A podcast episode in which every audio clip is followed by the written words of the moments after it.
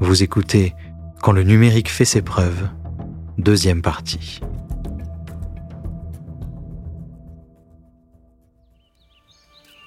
Laurie Harker avait été sur la liste des personnes disparues pendant près de trois semaines. Maintenant que son corps avait été identifié, le département des homicides pouvait ouvrir une enquête afin de retrouver le meurtrier. Sa mère déclara à la police que Laurie avait déjà reçu des menaces de son ex-mari, Robert Hawker. Le couple ne s'entendait pas à propos de la garde de leur fils. Laurie avait si peur de Robert qu'elle avait caché un fusil de chasse sous son lit. Robert Hawker devint le suspect numéro un. Peu après la disparition de Laurie, la police l'interrogea. Hawker déclara qu'il faisait des courses ce jour-là à bord d'une Plymouth Caravelle. Il n'avait pas vu Laurie.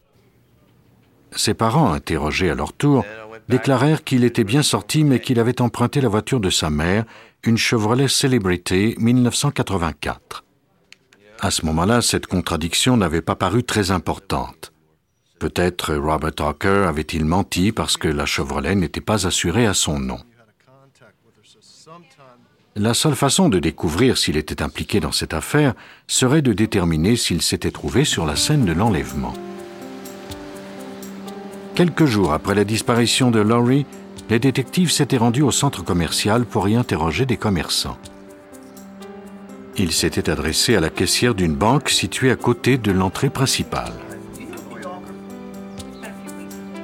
Cette dernière croyait que la caméra du guichet automatique détenait peut-être la clé du mystère puisqu'elle photographiait la partie du parking où la victime avait garé son véhicule. Ce type de caméra prend des photos à des intervalles prédéterminés.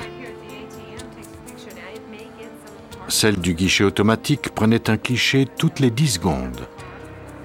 Laurie Hawker avait disparu depuis cinq jours lorsque les détectives purent mettre la main sur la bande magnétoscopique du guichet. L'image était trouble, mais il était indéniable qu'il s'agissait de la voiture de la jeune femme. Juste à côté se trouvait une silhouette qui était vraisemblablement celle de Laurie Hawker elle-même. La photo suivante, prise dix secondes plus tard, attira l'attention des enquêteurs. L'image n'était pas claire. La caméra avait fait le point sur une personne qui utilisait le guichet automatique. Mais juste au-dessus de son épaule, loin derrière, nous pouvions voir ce qui ressemblait à un enlèvement. Une voiture traversait le chemin emprunté par la victime. Celle-ci se penchait vers l'auto. Sur l'image suivante, la voiture quittait le parking et Laurie n'était plus là. La photo n'était pas claire, mais on pouvait tout de même y voir une voiture semblable à la Chevrolet de la mère de Robert Hawker. Les enquêteurs étaient confrontés à deux obstacles. D'abord, l'image dont ils disposaient était trop floue pour déterminer si la voiture qu'ils distinguaient était vraiment une Chevrolet. De plus, le père de Robert Hawker avait vendu la voiture trois jours après la disparition de Laurie. Elle avait changé de propriétaire quatre fois dans le mois suivant la vente. On la retrouva finalement chez son nouveau propriétaire, à environ 150 km de là.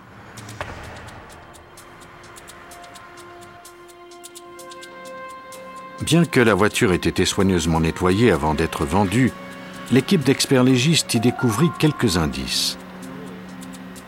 Il y avait des cheveux qui ressemblaient à ceux de la victime dans le joint d'étanchéité de la porte. La présence du bulbe au bout des cheveux indiquait qu'ils avaient été arrachés. Petit à petit, on découvrait des indices qui impliquaient Robert Hawker.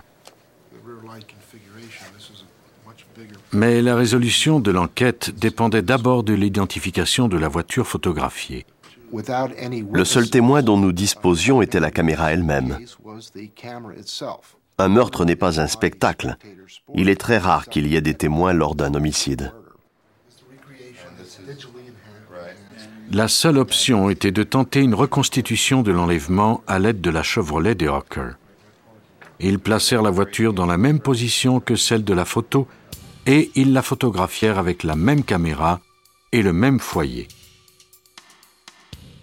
Ils comparèrent ensuite la photo obtenue à celle du guichet automatique. Les résultats étaient encourageants, mais pas encore assez précis pour être présentés en cours. Il n'y avait qu'une solution, améliorer la définition de la photo prise par le guichet automatique. Malheureusement, cette technologie n'en était qu'à ses débuts en 1989. Sakavage contacta la compagnie Kodak qui le référa à la NASA. Si quelqu'un sur la planète avait la compétence requise pour transformer des images troubles en des preuves solides, c'étaient bien les experts en missiles balistiques du Centre spatial Kennedy. Alan Tietjen analyse les images des lancements de navettes spatiales afin d'en faire l'évaluation. Quand la police de Pennsylvanie entra en contact avec lui, Tietjen savait que ce travail n'était pas très éloigné de sa spécialité. Le procédé était semblable à ce que je fais d'habitude. La source du produit à analyser, cependant, était différente, puisque la machine qui avait pris l'image était de qualité inférieure à ce à quoi je suis habitué. Il y travailla pendant trois semaines. Une fois l'image de la caméra du guichet redéfinie, il refit le même travail avec celle de la scène reconstituée par la police. Il utilisa les mêmes paramètres afin de démontrer qu'il rehaussait les images sans les altérer. Afin de consolider leurs preuves, les enquêteurs firent appel à un expert de la General Motors. Ce dernier identifia la marque et l'année du véhicule. Il s'agissait d'une Chevrolet Celebrity 1983 ou 1984. Or, la mère de Robert Hawker avait un modèle 1984. Sakevage était enfin parvenu à démontrer que la voiture des Hawker et leur fils Robert étaient sur la scène du crime. L'image en faisait foi. Grâce aux preuves fournies par la criminalistique et aux images manipulées par ordinateur, Robert Tucker fut condamné à mort pour l'enlèvement et le meurtre de son ex-femme Laurie. La justice disposait maintenant d'un nouvel outil, celui de l'amélioration numérique d'une image.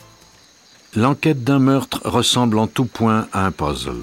Il faut assembler les pièces de la bonne façon. Mais dans un cas aux Philippines, les enquêteurs disposaient de toutes les pièces, mais ne savaient pas comment les assembler. Peu avant l'aube, le 25 février 1991, un chauffeur de taxi aperçut un pick-up en panne sur une route déserte de la ville d'Angeles, aux Philippines. Il s'arrêta pour offrir son aide au conducteur. Malheureusement, il n'y avait plus rien à faire. La femme derrière le volant était morte. Lorsque la police arriva, la clé était toujours sur le contact et la conductrice attachée au siège par sa ceinture de sécurité. Elle était de nationalité américaine. On avisa les agents de la base aérienne de Clark qui se trouvaient dans le même secteur.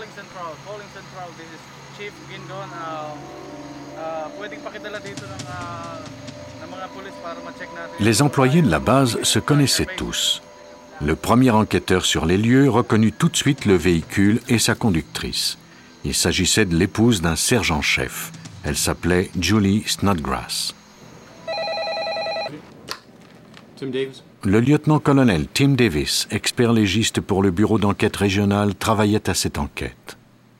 Nous nous approchions du véhicule lorsqu'un des agents nous a rejoints et nous a dit qu'il croyait que c'était Julie.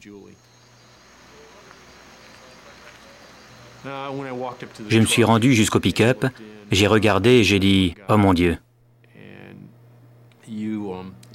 On n'oublie pas ce genre de choses. On ne peut pas oublier ça. Julie Snodgrass était l'épouse d'un gradé de l'Air Force. Elle faisait partie de toutes les fêtes. Elle y allait avec son mari Joe et ils emmenaient parfois leurs deux enfants.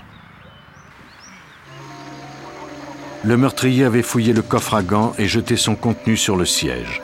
À première vue, on aurait pu croire que le mobile du crime était le vol, mais le meurtre était trop violent pour qu'il ne s'agisse que de cela. La victime avait été poignardée à plus de 40 reprises. Le pick-up fut remorqué au garage de la base où des experts recueillirent le sang. Peut-être le tueur s'était-il coupé lors du meurtre. On recueillit également des cheveux et des fibres. Les échantillons furent ensuite envoyés au laboratoire judiciaire de l'armée au camp Zama au Japon. Les résultats étaient décevants. Le sang, les fibres et les cheveux recueillis appartenaient tous à la victime. Les enquêteurs espéraient trouver d'autres indices. Le véhicule fut placé dans une tente et on y vaporisa de la supercolle afin de faire ressortir les empreintes digitales. On parvint à relever des empreintes partielles sur le tableau de bord. Elles n'appartenaient ni à Julie ni à Joe Snodgrass. Malheureusement, il n'y avait pas de système d'empreintes digitales informatisé aux Philippines et on ne parvint pas à retracer leurs propriétaires. L'aspect violent n'était pas le seul élément bizarre dans cette enquête. Qu'est-ce que la victime faisait dans ce quartier de la ville et surtout à cette heure-là En général, lorsque Julie allait quelque part, c'était toujours à l'intérieur de la base. Elle n'en sortait que très rarement. Le mari de la victime, Joe Snodgrass, fut interrogé à propos de ses activités la nuit du meurtre. Snodgrass déclara aux enquêteurs qu'il s'était disputé avec sa femme. Elle était sortie en claquant la porte. Il avait ensuite téléphoné à des amis afin d'avoir de ses nouvelles. Il avait même noté tous les téléphones qu'il avait faits ce soir-là. Ce souci du détail éveilla les soupçons de l'enquêteur.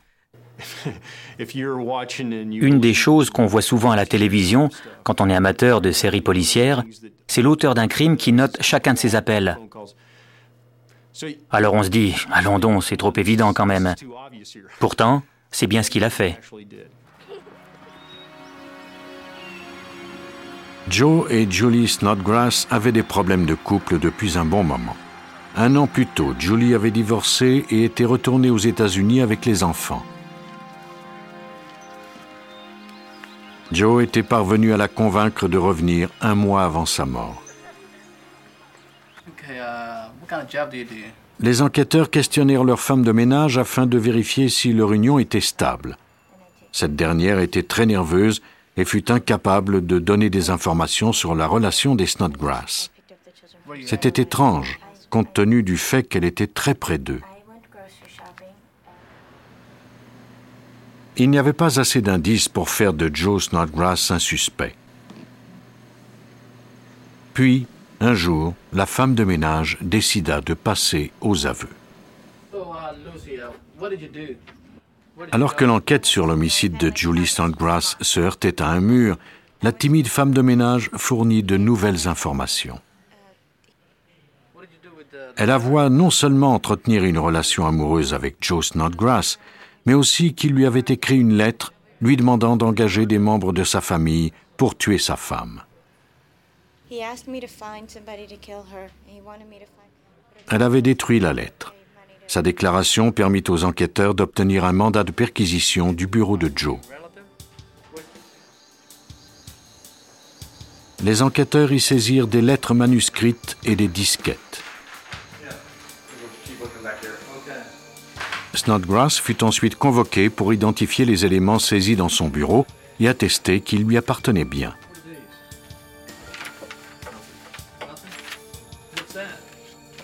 Dès qu'il aperçut les disquettes, Snodgrass fouilla dans sa poche et en sortit quelque chose. Nous avons entendu un agent crier qu'il avait une arme. Et à ce moment-là, plusieurs agents armés ont couru vers la salle d'interrogatoire. Nous avons alors découvert que Joe avait une paire de ciseaux. Snodgrass l'avait caché dans sa poche. Il a saisi une des disquettes et il a commencé à la découper en morceaux. Ça s'est produit en un éclair. Il s'agissait d'éléments de preuve. Il est clair que cela n'aurait pas dû arriver, mais c'est bien ce qui s'est produit. Visiblement, les disquettes contenaient des informations incriminantes. Serait-il possible de récupérer les données qu'elles contenaient? Il fallait trouver une solution. Personne n'avait été confronté à ce genre de problème auparavant. Davis s'était découragé. Il envoya tout de même les fragments au laboratoire judiciaire informatique du ministère de la Défense à Washington.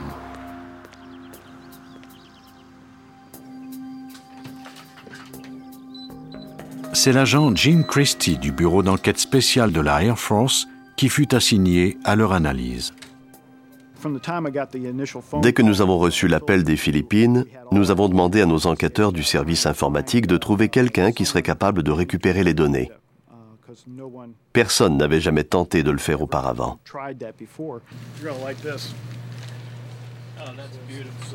Non seulement les disquettes avaient-elles été découpées, mais Snodgrass les avait également froissées. Christie entra en contact avec divers fabricants, d'autres agences policières et certains services du FBI. Tous déclinèrent poliment le travail demandé sous prétexte que la tâche était impossible ou qu'elle serait extrêmement onéreuse. Mon assistant Ed Cutchins et moi étions en voiture. Nous revenions à nos bureaux quand Ed m'a dit Tu as demandé à tout le monde de tenter de sauver les données. Maintenant, voudrais-tu me donner ma chance à moi? Et je lui ai demandé Que vas-tu faire? Il m'a répondu Eh bien, je vais les recoller avec du ruban adhésif. Je ne vous dis pas ce que j'ai pu lui répondre à ce moment-là. L'équipe tenta d'abord l'expérience avec des disquettes vierges.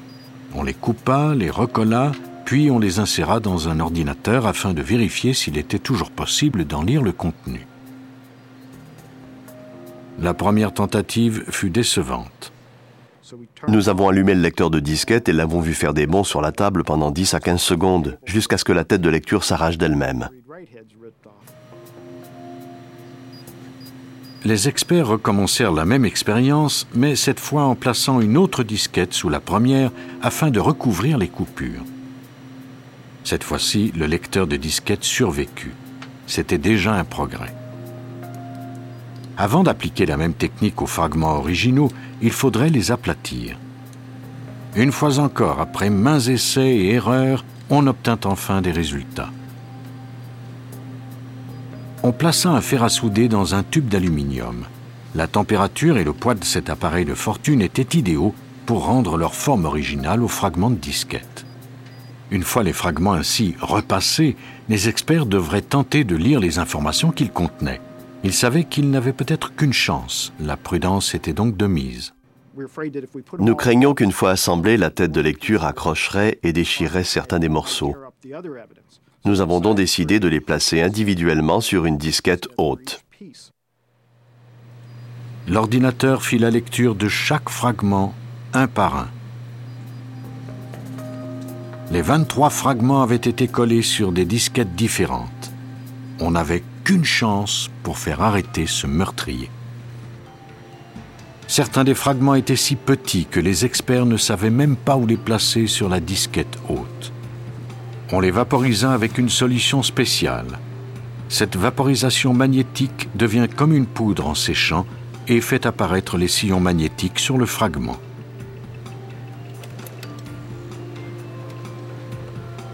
Ce procédé permit aux experts de placer les fragments au bon endroit avant d'enlever la poudre.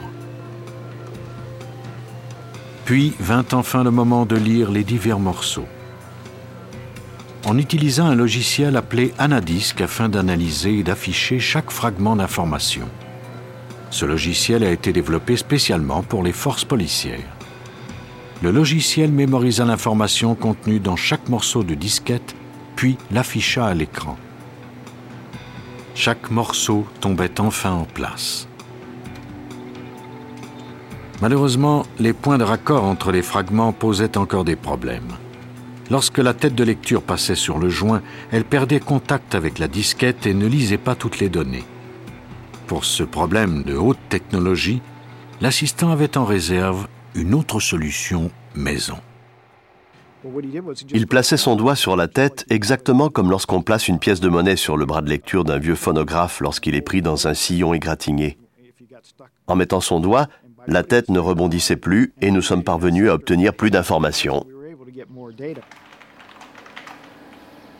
Les experts retrouvèrent des lettres d'amour que Snodgrass avait écrites à sa femme et à sa maîtresse.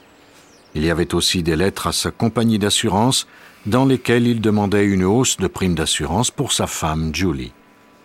Ils retrouvèrent également des informations qui liaient Joe à tout un réseau de marchés noirs.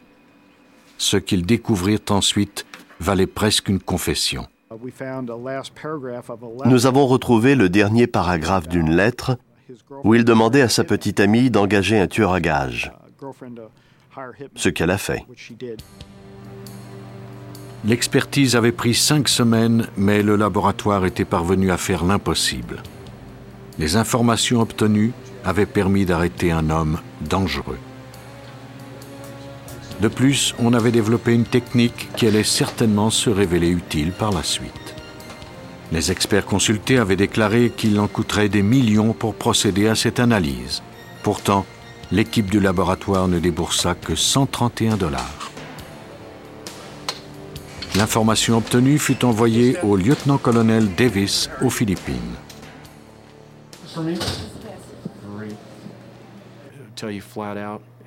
Sans ces disquettes, la tâche aurait été beaucoup plus difficile.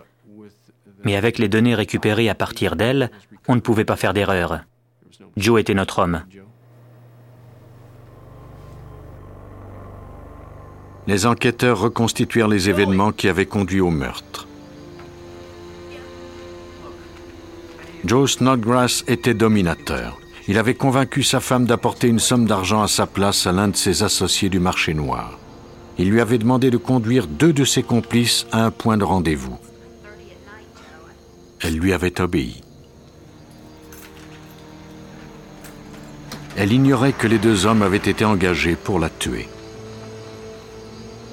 Ils étaient parents avec sa femme de ménage. Sans se méfier, elle les conduisit dans un endroit isolé où ils la tuèrent.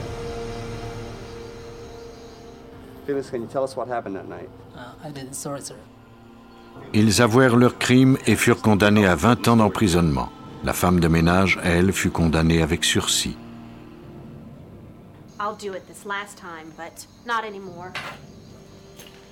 Quant à Joe Snodgrass, il est coupable de la prison à vie pour avoir planifié le meurtre de sa femme. On ne croit jamais qu'on va enquêter sur un de ses propres amis pour meurtre ou pour complot de meurtre. Cela ne m'était jamais venu à l'esprit. Pas une fois. La technologie qui nous simplifie l'existence nous rend aussi plus difficile la tâche de passer inaperçu. Presque toutes nos actions laissent des traces électroniques aussi réelles que des empreintes ou que notre propre visage. Si un crime se produit sans témoin oculaire, les spécialistes peuvent maintenant faire appel aux témoins électroniques.